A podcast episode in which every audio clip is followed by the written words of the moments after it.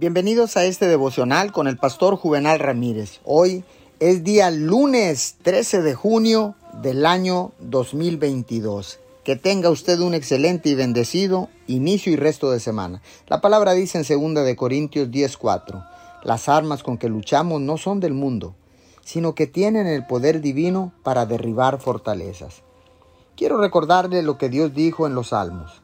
Abre tu boca y yo la llenaré. Mi pregunta es, ¿Cuán abierta está tu boca? ¿Qué estás pidiendo ahora? ¿Estás haciendo oraciones audaces? No basta con pensarlo, no basta con esperar a que ocurra algo sobrenatural. Cuando usted declara con su boca, Dios manifiesta su favor.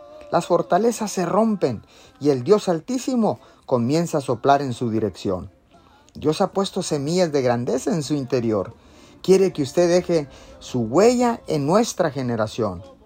No espera que usted ande de aquí para allá sin que nadie lo entienda. Salga de su molde. Pídale a Dios las peticiones secretas que Él colocó en su interior. Si usted puede alcanzarlo por su cuenta, no es un sueño del tamaño de Dios. Ensanche su visión. Señor, gracias. Gracias Señor, oramos que toda fortaleza se cae ahora mismo en el nombre de Jesús. Y declaramos que dejaremos un legado para nuestras próximas generaciones en el poderoso nombre de Jesús. Amén y amén.